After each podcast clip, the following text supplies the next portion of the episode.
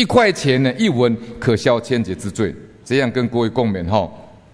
那么再来呢，再来这个公案里面的故事里面呢，就是托棺材本，这挺有意思的。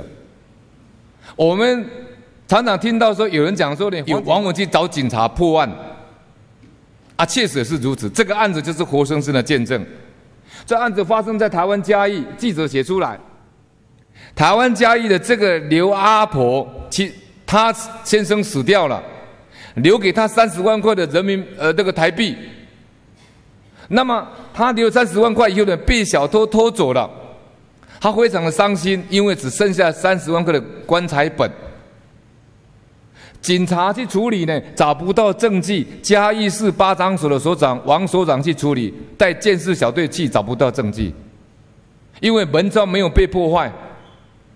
所以这个告诉你，天知地知，你知我知，鬼神知，啊。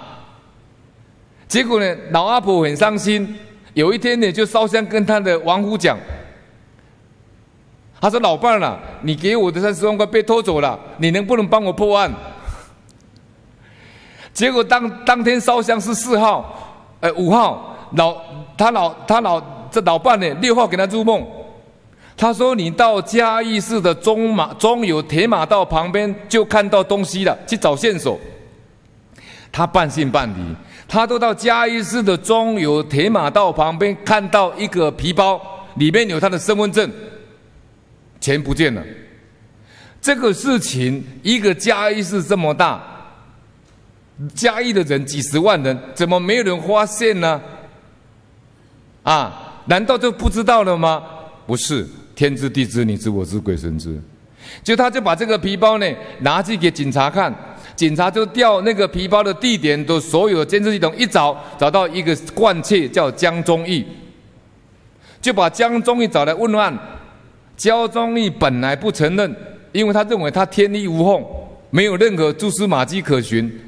警察跟他讲，他说这个是老阿婆的亡夫来托梦告诉说，你偷他的棺材本，他说这个是不好的事情，是遭受天谴的。